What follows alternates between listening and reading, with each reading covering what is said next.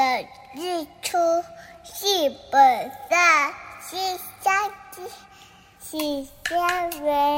养不教，父之过；教不严，师之惰。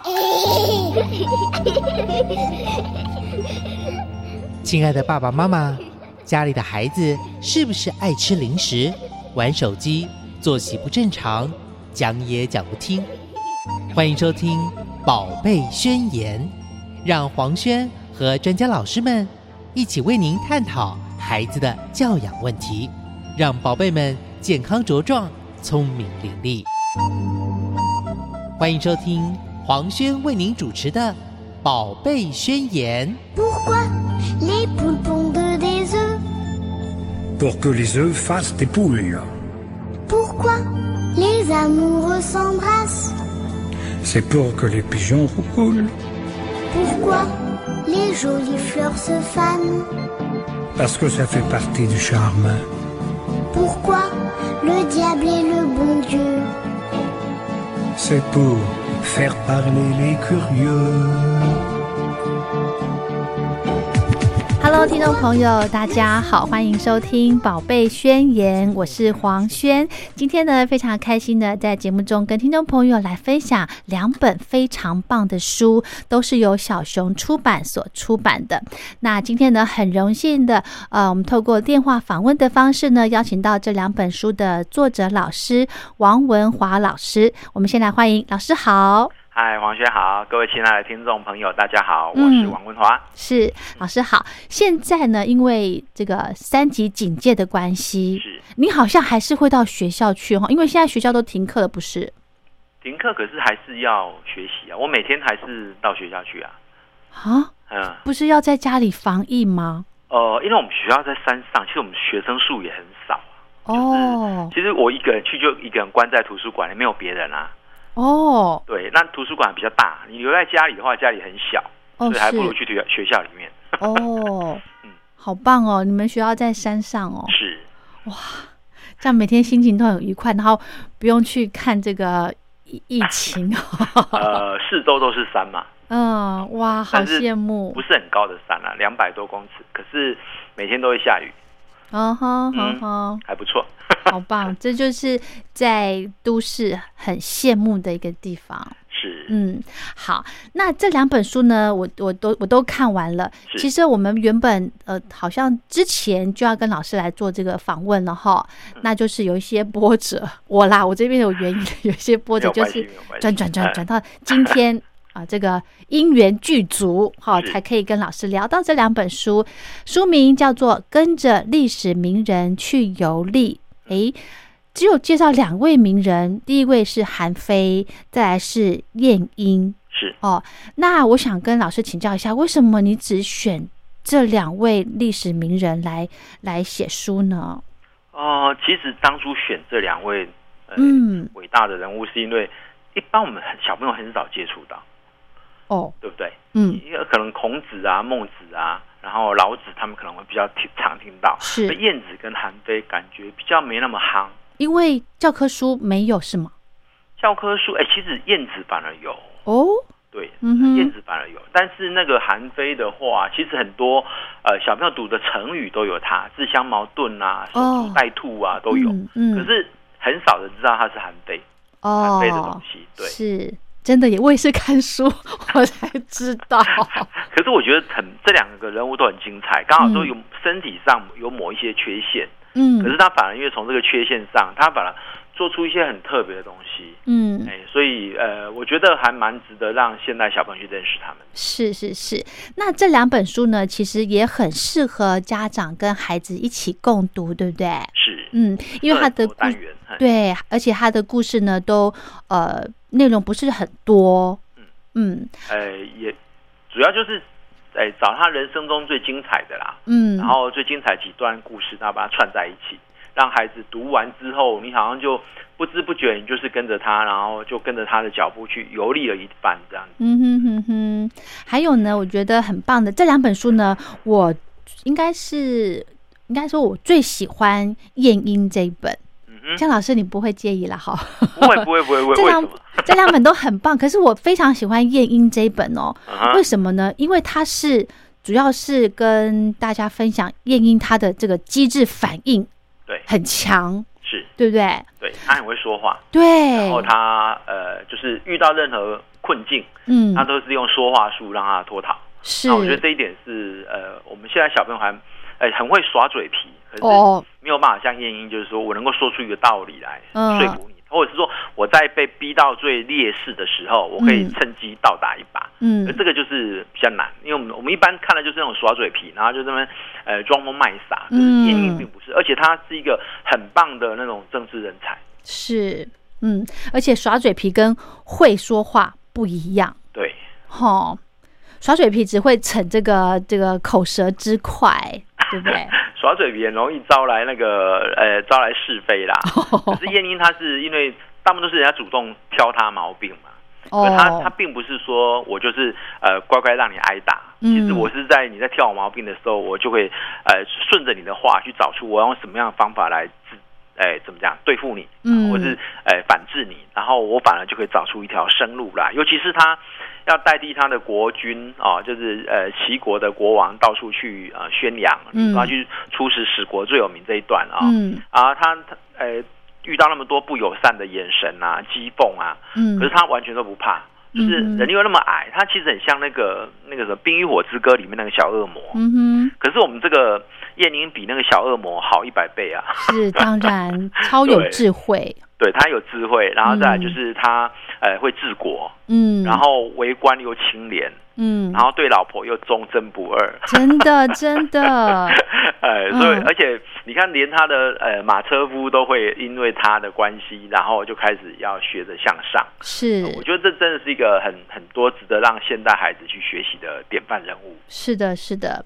好，那我们先跟听众朋友来分享《晏婴秀机智》这本好不好？好呃，老师的书名把它定做“长不高大人晏婴秀机智”。是呃，这本书大概会跟听众朋友想要介绍些什么呢？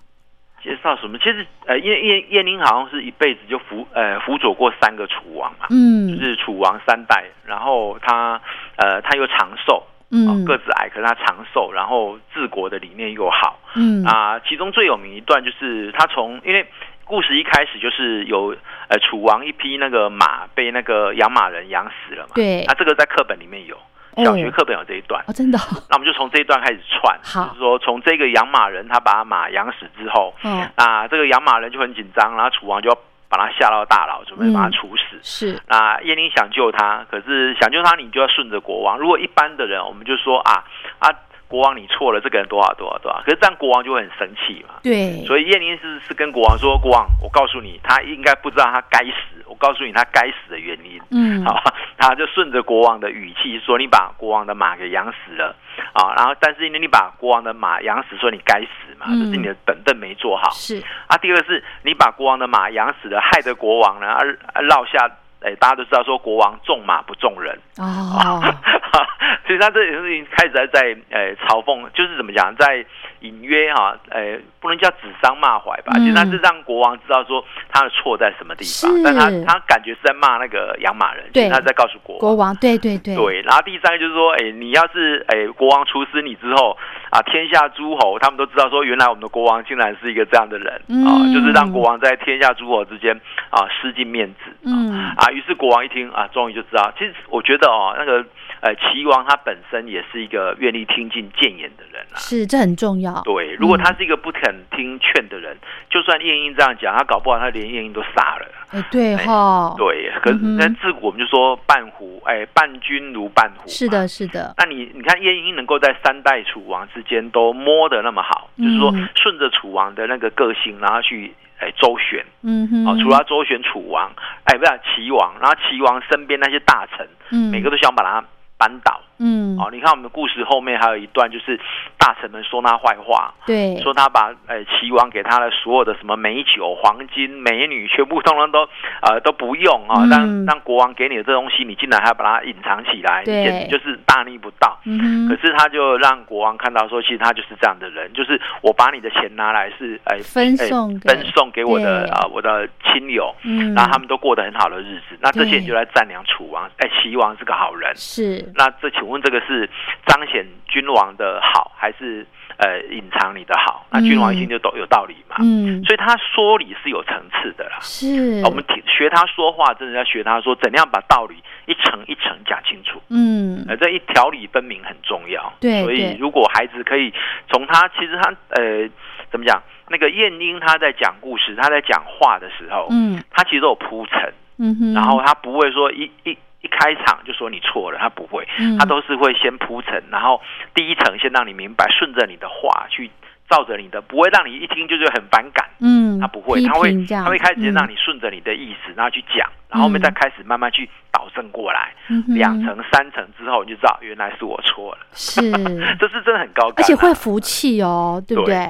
对，嗯所以真的是，呃，如果孩子呃父母在读这一段，就读这些故事，然后去知道说，哎，他是怎么讲话，因为我们后面都有一个呃说话的那个小剧场嘛。是，啊，爸爸妈妈可以带着孩子去读，然后去看看，如果孩子有时候平常讲话讲错了，嗯其实常遇到哦。嗯有时候我们在跟孩子讲话，孩子可能突然就一句话就顶上来了，哦哦，你当场哦怒火哦怒火中烧啦，哦非常生气哦。其实有时候你想一想，如果是燕妮，他会怎么做？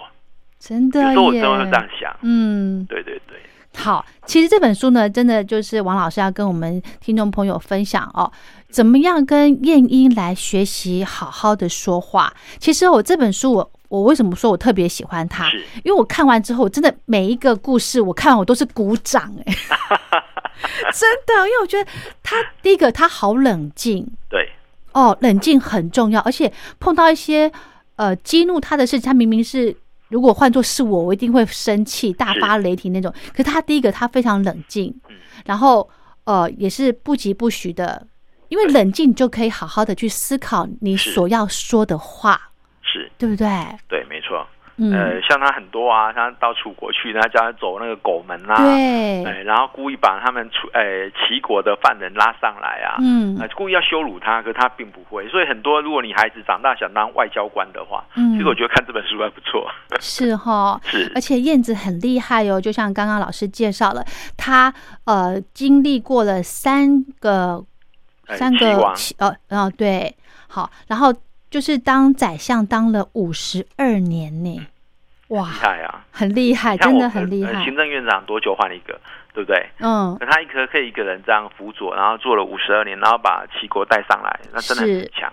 嗯，而且三个国君个性一定都不一样，是哦是是，所以他要把他们这个第一个国君都要按奶好，然后底下的这些文武百官，是，你就想一想，像那个谁，诸葛亮嘛，哎，诸葛亮就辅佐刘备跟他儿子刘禅嘛，嗯哎，可是他如果让到刘禅，刘禅就辅佐不起来了。嗯哼，那可是嗯那个谁，那个晏子，他要辅佐三个，嗯哼，包括孙子都要一起来，嗯然后都可以做的这么好，嗯都不容易哦。是，还有呢，我觉得这本书老师写的很棒的，就是呃，除了要学习怎么样说话之外呢，还要学习欣赏人的优点呢。对，嗯，这个呃其实不容易哦，因为一般人我们都看人家都看缺点，比较容易把缺点放大，，对，对，因为比较容易看得见嘛。是的，然后我们又比较吝啬去赞美别人，是的，对，所以呃，可以可以学着去看看。我这我遇到一个这么矮的人，他现在有优点哦，而且优点是那么无限放大，真的很了不起。嗯哼哼哼，真的是了不起。好，那其实这本书呢，最让我喜欢就是可以聪明的说话。看完之后呢，我真的不知道我要怎么样来跟燕英学习，这是要透过呃多阅读，还是有什么样的方法，我才可以有这么快的反应？这样子，我觉得这真的是要，哎，这机制真的是不是说，其实你应该平常就有在看完故事之后，平常就要想说，我下次遇到这个状况，如果是我，我会怎么做？我觉得平常就要做这种练习啊。练习你看那个电视，我们看那个吴宗宪啊、胡是瓜他们都很强，有没有？反应讲话反，应很快。。对，可是他其实是你看到我那时候看他们看过他们的在呃他们在讲说他们为什么这么快，是他每天大量阅读，他看非常多的东西，他并不是哦像我们想，他只是每天只要睡在那边就好了，不是嗯。他其实他也是有做很多笔记啊，做很多功课。哎、所以不是那，我觉得那个反应都是这样一，哎，日积月累慢慢累积出来的啦。是的，是的，还有真的，呃，读书很重要，你一定要有一些，嗯，一些要摸水。是的，不然你怎么去回回应人家？哎，你知道我觉得嗯如果可以参加辩论社还不错。啊？真的、哦，对我，我以前我有参加过辩论社，我觉得辩论社会、会呃激发你去那种临场反应，然后让你很快的去反应出来。嗯哼，哎，而且你在你在辩论的过程中，其实你之前就要收集非常多资料。哦是而，且你要知道说人家会怎么攻你，你要怎么防。嗯我相信燕英在出死之前，人家对他这些嘲讽，笑他身材够矮啦，然后呢长得这么丑啊什么的，嗯我相信他一辈子听过太多次没错没错，对不对？嗯，那他一定平常就积累很多这种这方面的应怎么样去回应是吗？是。嗯，所以如果我们的孩子本身，比如说胖，有的对孩子比较胖，或者比如说运动特别慢，或者是说呃功课不好，对或者什么，当然我们一定要修正我们的优缺点嘛，哦。嗯，可是如果被人家讥讽的时候，嘲笑的时候怎对么办？可能爸爸嗯妈妈平常就要就要教他说你要怎么回他，然后让孩子平常习惯了。哦，像我们家女儿，我们我们家女儿的名字，哎，绰号就会叫做有点像乌龟啊，哦啊，我们就一直很担心她被人家嘲笑变乌龟。哦，那怎么那办？对，那从小我们跟她妈妈就说，哎，对其实乌龟很长寿哦。哦，对，如果有人笑你乌龟，说嗯，乌龟很长寿啊，嗯哼哼，那我们就希望他它它像大，它的名字里面有个海，是。念起来会像乌龟，那我们就说没关系啊，你就是我爸妈都希望你的心胸跟大海一样宽阔。太棒对了，你要让孩子就是平常就有做做好这方面准备，他其实他底气够足哦，是。就是不怕人家嘲笑。这句话太好了，底气够足就不怕。我想跟老师分享一个我自己自己的经验。是。我有一次那时候刚入广播，然后呢，我访问一个嗯一个气化气化老师，是。算是一呃，算是那种译文的。那译文这方面呢，我我非常的不熟悉。然后结果呢，他我每次跟他访问的时候，我都很害怕，是。因为他都是会无意间会用一些术语，对，然后让我知道说，呃，他要告诉我说你不懂，嗯，然后你又不去去必修，对，然后你知道吗？每次那个那个压力很大，那怎么办呢？后来就跟他合作了大概半年之后嗯，因为这样子，我对那个老师我也很不好意思，因为我自己的确对这方面不了解，而且我没有办法在短时间去熟悉，对，因为这种艺术的东西不是说有这个要有天分的，啊，对，这要有天分的。然后我就跟老师合作半年之后呢，就呃辗转的说，因为呃任务的关系，我们呃主管可能要把我做一些调整，节目内容做一些调整，对，然后就跟老师就是暂停合作到这这样子。是那个时候，那时候我就自己在反省，我就觉得说，哇，第一个，呃，念书真的，因为他，我讲比较那个一点，他呃嘲笑我嗯，没有一个不好的字句哦，是，真的怎么，会有这样的大师啊？真的他很厉害。所以我，我一直我看完这本书之后，觉得说，真的要好好念书，家里有小孩的一定要劝他们，真的要好好 念书。你好像遇到米开朗基罗，米开朗基罗就是那种天才，然后目嗯中的就觉得你们都是凡人，都是蠢材这样子。是啊，是啊，对啊，那的确，人家的确是又又是国外留学回来的，是不是？我觉得你这样就看清自己了。哦因为我有一次我到香港去，我会跟你分享一个，我到香港去要跟一个嗯香港最、最高贵的学校的家长演讲。哇，然后那个家长都是他们香港那种学校，就是那种贵族族学校不，是那种嗯非、非权即贵，是的，不是港督啊，然后就什么大律师、大司法官的小孩。哦，然后那种爸妈都是什么从小在西班牙，我们这边可能觉得学英文就了不起，他们可能都在日本啊、西班牙出生，一辈子在外面流浪，最后回来英国呢，哎，回来香港那种人。哦哦，然后一听哇，我，跟这样的人演讲，死定了，我就是很害怕、嗯嗯，哎，我就想了很久之后，我终于想到一个方法。是我那天上场我就完全都不怕，怎么可能知道？我讲什么吗？对，我就讲我，讲，嗯，老因师为全世界说什么？我讲什么都输他们嘛。是说讲艺术，我哪懂艺术啊？是，他们一定有人是呃画廊的什么啊、什么拍卖官什么，对不对？对啊，医学我也不懂啊，嗯然后讲国外经验我也去哪都没去过啊，但是我讲我，他们从来没经历过啊。诶我，那一天整个就讲我，老师你好厉害，就是我就跟他们讲我的故事嘛，因为他们是没有经历过啊。对，对，然后第二个就是我在飞机上看到一段话，是就，说我们今天要去演讲之前呢，嗯其实我是带着诚心诚意来跟你们交朋友，我就要告诉你我懂的东西，嗯我就是懂这些。嗯对啊，我就是这么愿意告诉你我懂这些东西，嗯那我就努力把它讲好，那嗯就好了。哼，这是我在飞机上看，后来我我就带着这两件事，然后到什么场合我都不怕了。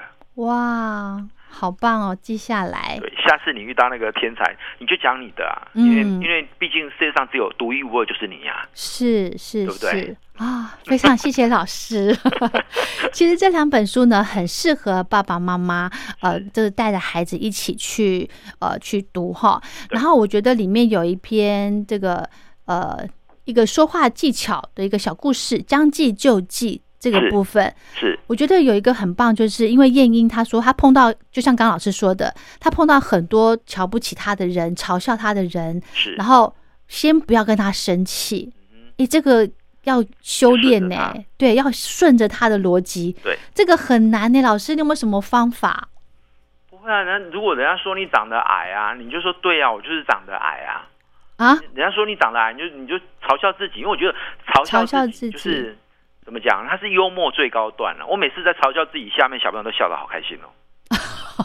可是我们很多人就怕被人家嘲笑，哎，对，你你越在乎人家嘲笑，人家越爱嘲笑你。所以第一件事是承认自己的不足嘛。哦，你笑我矮，我真的就是矮啊，我就是不够高啊。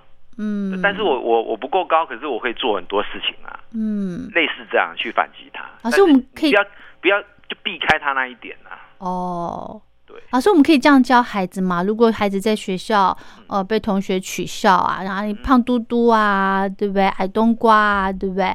那我们可以跟他教孩子说，那没关系，你就跟他说，哦，我就是胖嘟嘟，我就是矮，我就是胖，很像小猪这样子，可以吗？也不用这么卑微啦。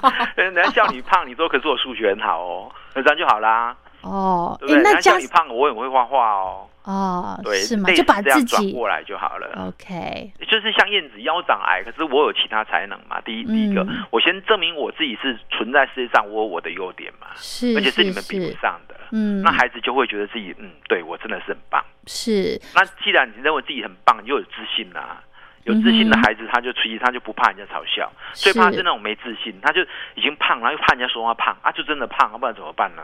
哦，啊，你说减肥，你不可能一天就立刻减减下来啊，是吗？对不对？嗯那没有关系啊，那我我胖，可是我会做别的东西嘛，嗯对，从另外一个方式，所以你顺着他，他说你胖，你就说对我胖，但是我很会什么，这样就好。是哇，那这些自这个自信心哦，就是家长要给孩子建立。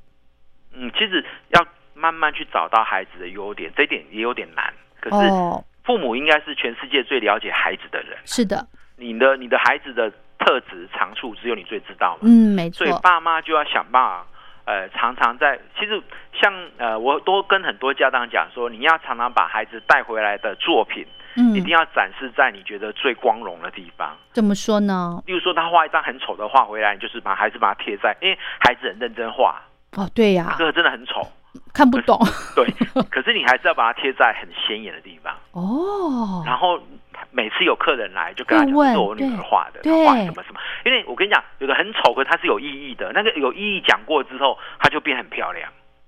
哇，你懂我意思吗学到了，对，嗯、然后孩子这样经过一次两次，我跟你讲，他会越来越进步，而且他会每次都告诉你很多。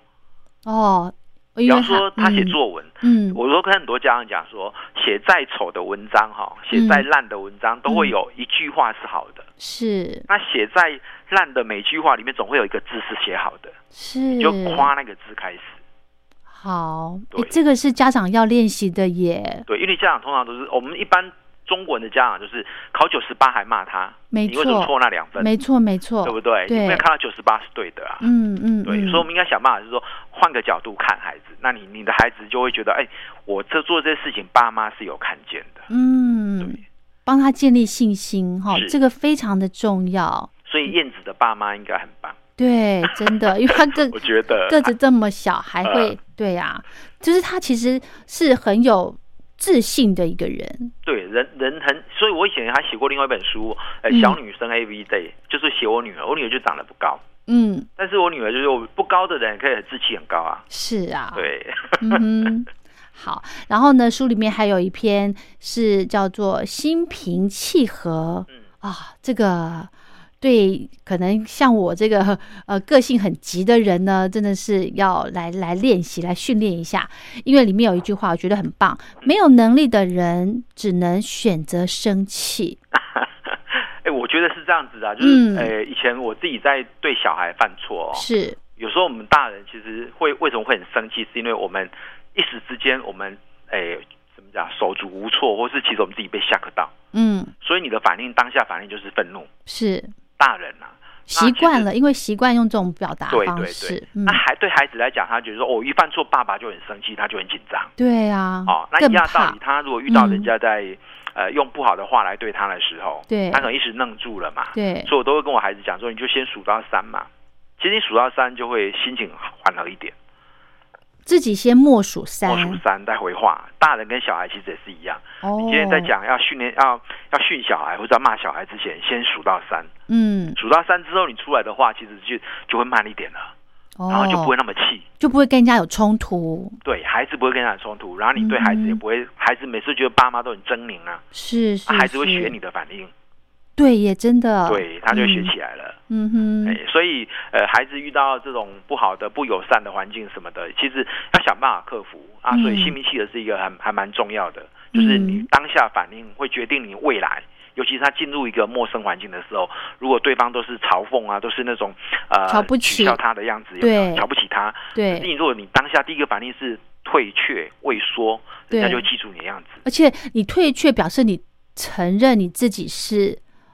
就是在他眼，在别人眼中是那个不好的样子，对对不对？但是如果我沉淀一下再回话的时候，其实别人会看，哎，你怎么这么冷静啊？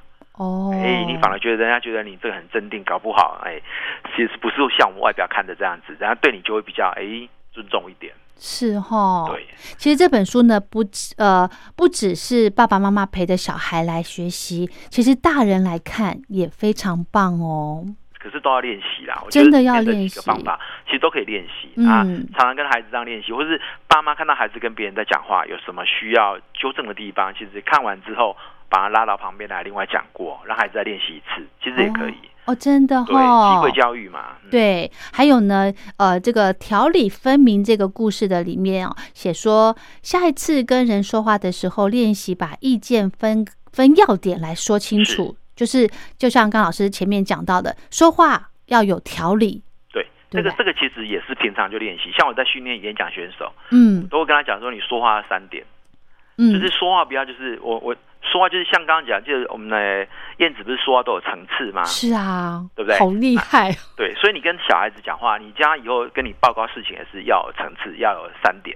哦！那家长得要先自己会这样子做，呃，你一般孩子不会马上这样做，你一定要练习过。对，然后像我们的演讲选手，就是抽到一个题目上来就要讲了啊，所以你他平常就要先这样做大量练习。是，所以你看很多那种辩论高手，其实他们讲的哦侃侃而谈，然后头头是道，嗯其实练，出来，那练出来其实对影响他一辈子。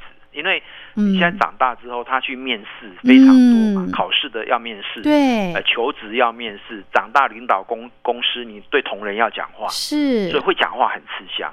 真的，而且不是那种回绿绿的哦。对啊，别当回绿绿，因为回绿就一听哦，你是蛮牛啊。对，对，真的，所以你一个人讲话，如果哎，我现在跟大家讲的话有三点，大家一听耳朵都竖就会专心了，对，就会专心听。嗯，嗯不然你那样讲了一大堆，哦，重点在哪里你就听不出来它重点是什么，对，那那也麻烦啊。所以其实可以训练孩子说，你下次跟爸爸要求提高零用钱，请说出三个原因来，那就好啦。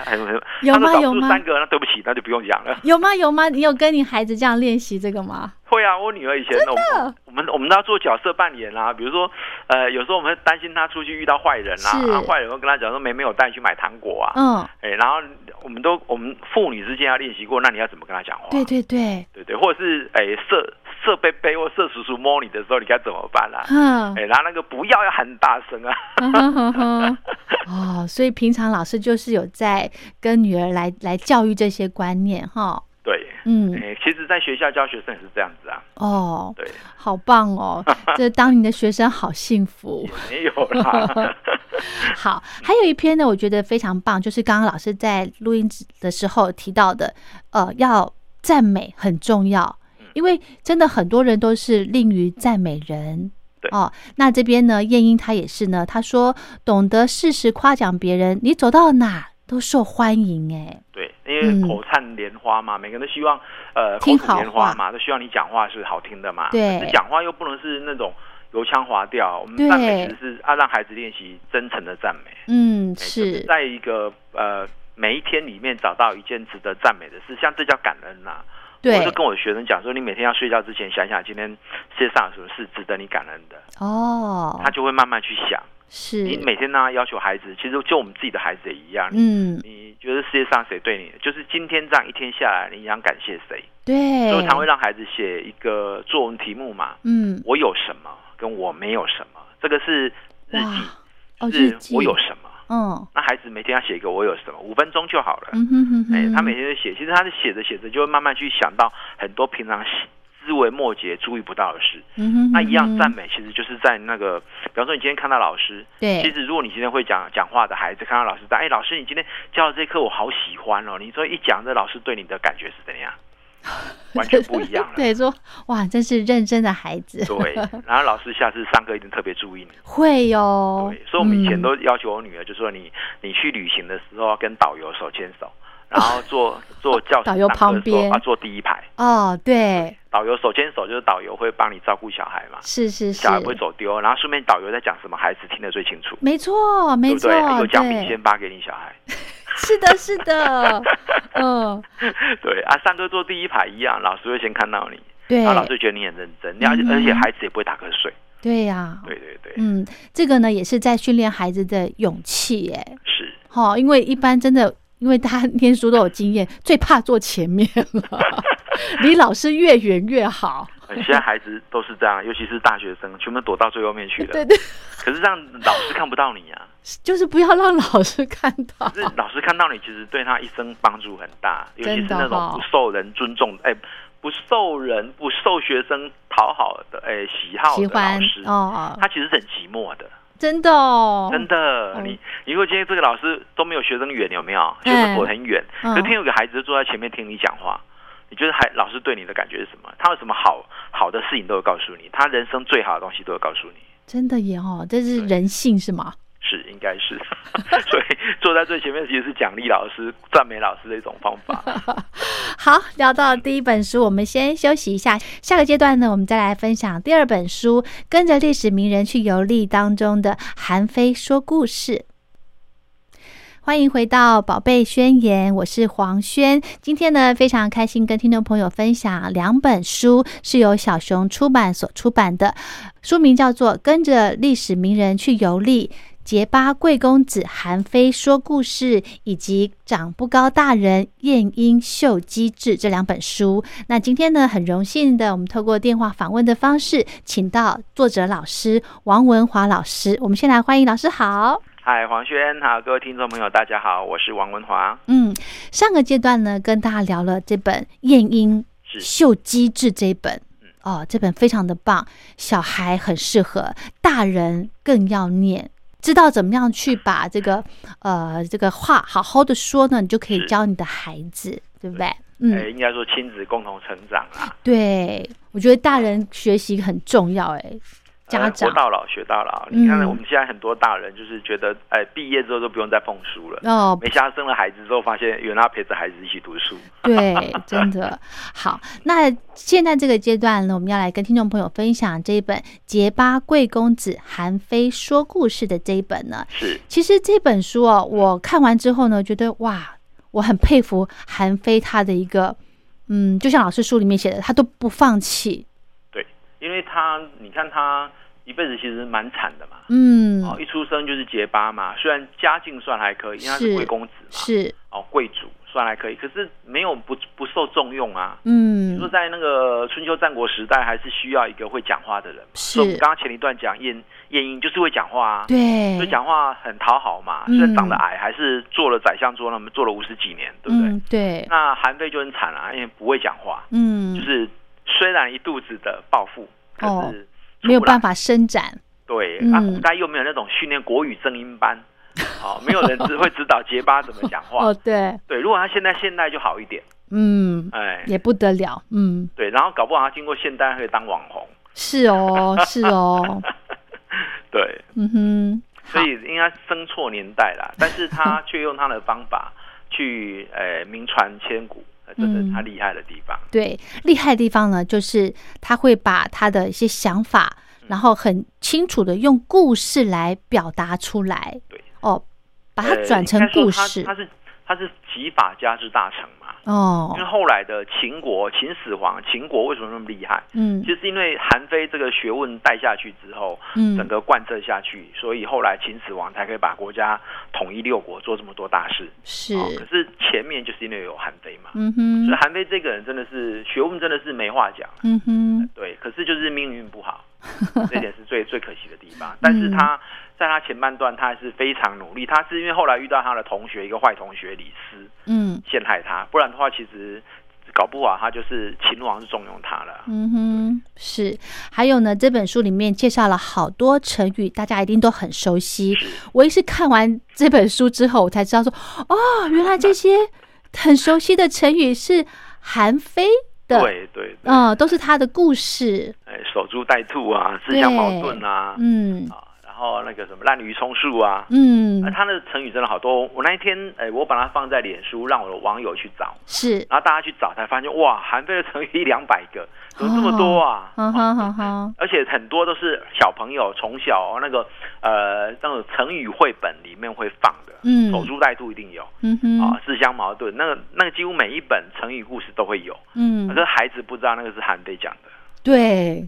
嗯，好，那我想请老师跟听众朋友分享，呃，其中的一篇叫做《不相信自己脚的郑国人》，好不好？哦，老师大概讲一下这个故事好吗？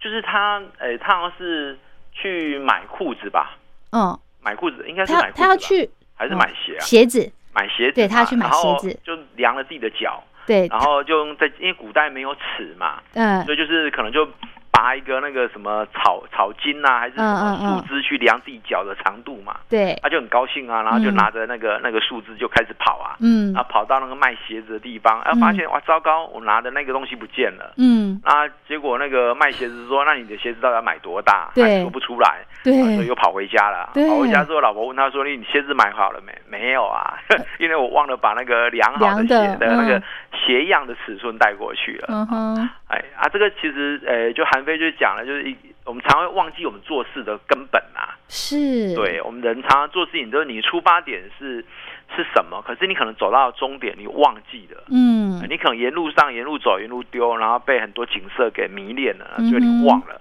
忘了自己的呃初心，嗯哼，然后是不信任自己，嗯哼，对，然后你最后就迷失了。是，好，还有另外一个呢，这个故事也是讲到韩非讲的是说，一个人呢，如果受限自己的视野，少见多怪，或者是自以为是，这些都会遮蔽我们的想法跟思想。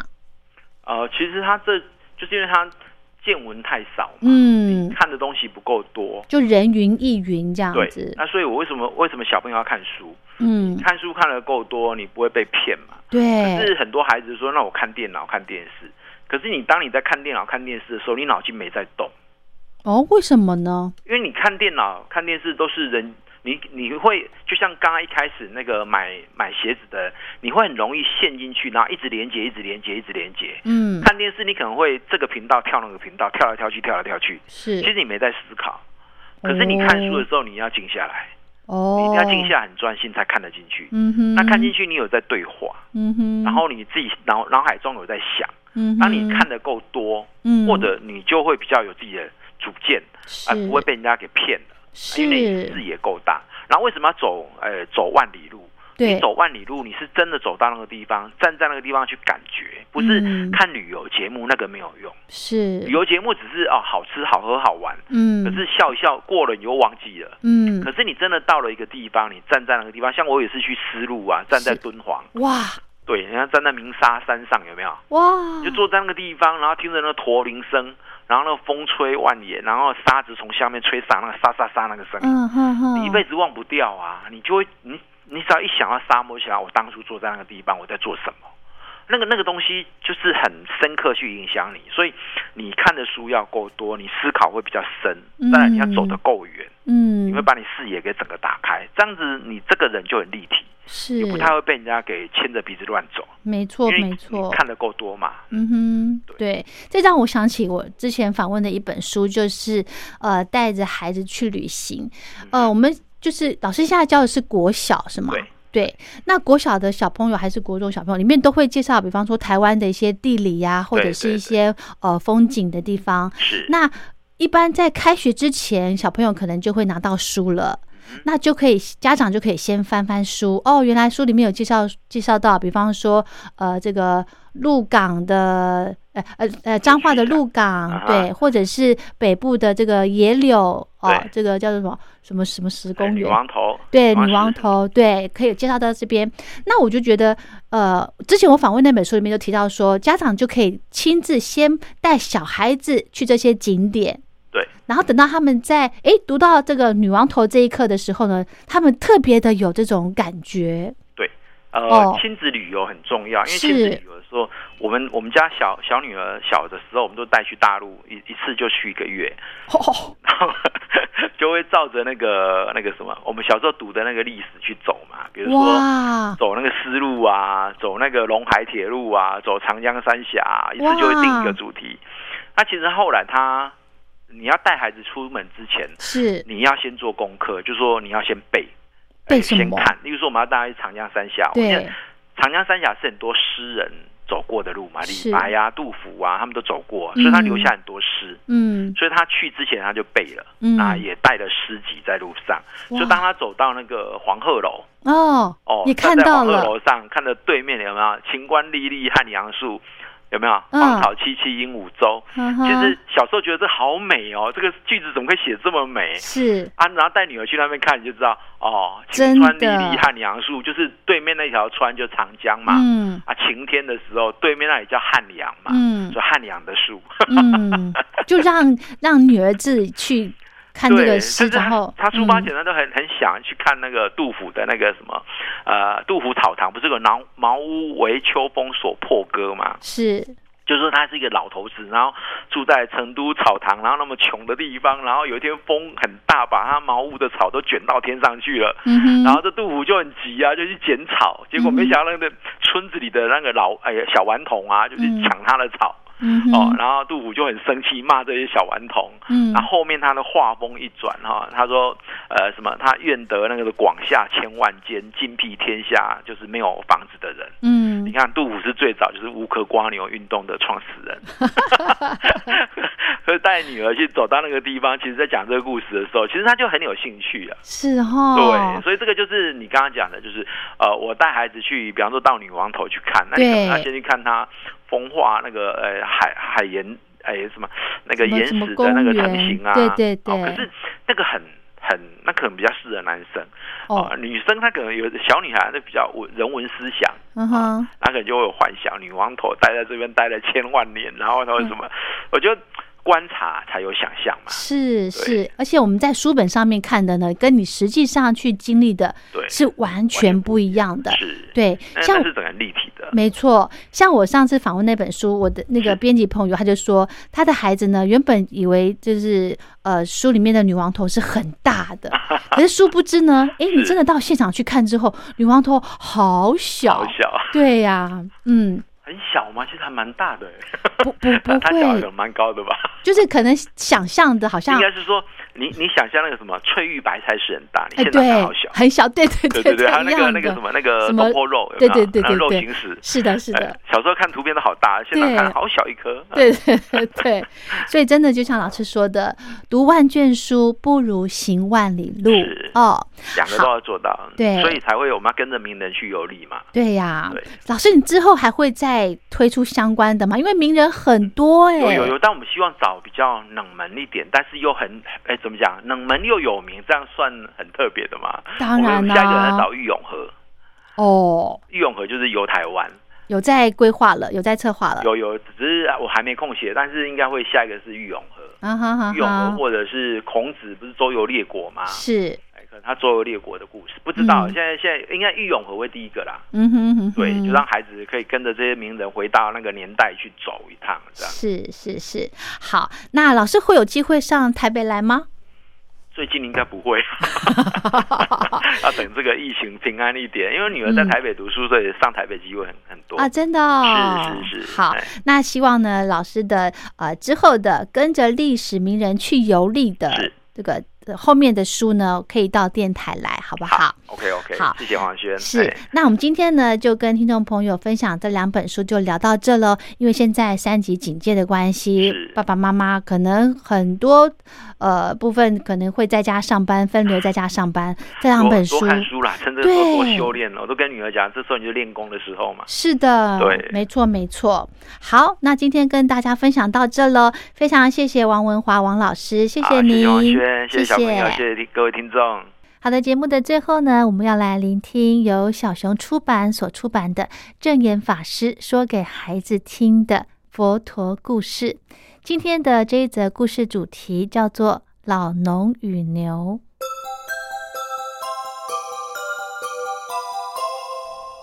从前有一位农夫，他每天辛勤的耕作田地，日出而作，日落而息。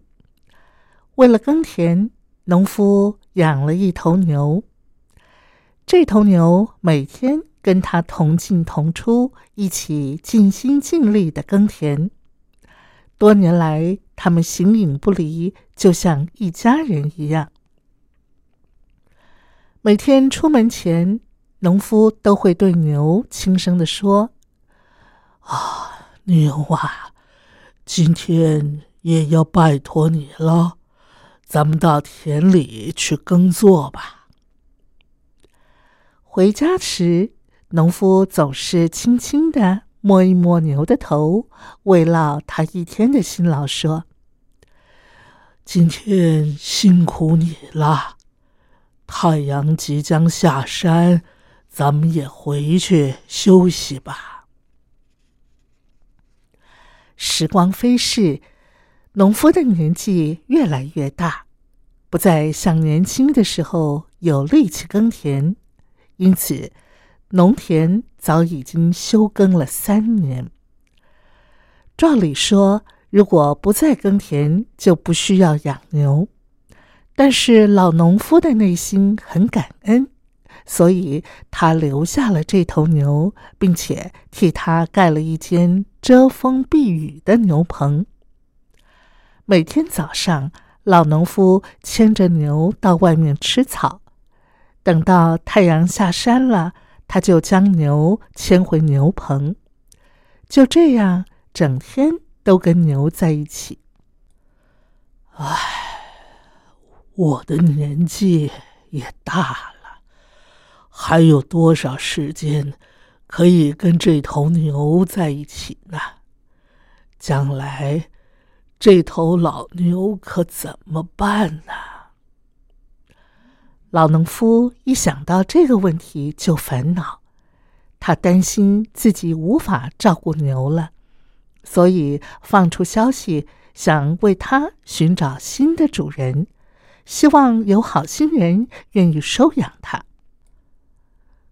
老伯，听说你要找人收养这头牛啊，我有兴趣。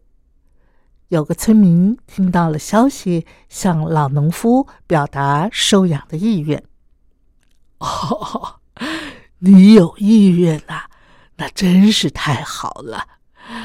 老农夫听了之后，很高兴的说：“啊，但是啊，你要答应我一个条件，我才会让你收养它。”哦，什么条件呢？啊，这头老牛陪着我吃了不少苦，你收养它之后啊。不能让它再从事劳动，更不能杀掉它。哦，这样啊！村民虽然犹豫了一下，但是他说：“哦，那好吧。”村民答应了老农夫的要求，接着把牛牵回去了。过了一段时间。老农夫还是放心不下这头牛，决定去探望它。老农夫到的时候，看到老牛果然不需要劳动，也没有被宰杀，却整天被绑在一棵树下。老农夫看了于心不忍，去向收养的村民交涉，再把牛要回来自己照顾。然而，老农夫渐渐的衰老，体力也一天不如一天。他知道自己实在是力不从心，几度犹豫之后，还是再度的放出消息，希望找到合适的新主人来照顾它。这次，一位非常有爱心的先生听到了这个消息，来找老农夫。并且向他表示：“啊，我愿意帮你看顾这头牛。啊，你愿意收养它，我真是很感恩。但是，老农夫仍然不放心，对这位先生说：‘啊。’”你要签下切结书，我才能够安心的让你收养他。这位先生问：“哦，要签什么切结书呢？”老农夫说：“啊，你必须白纸黑字，清楚的写下，你不会虐待这头牛。”也不会再让他从事劳动工作，更不会杀掉他。老农夫想了一下，又说：“你还要让他自由活动啊，不可以整天绑住他，一直到他老死。”这位先生听完老农夫的要求，内心非常的感动。觉得老农夫真的很感恩这头牛，也牢牢惦记着这头牛为他辛苦工作劳动的恩情。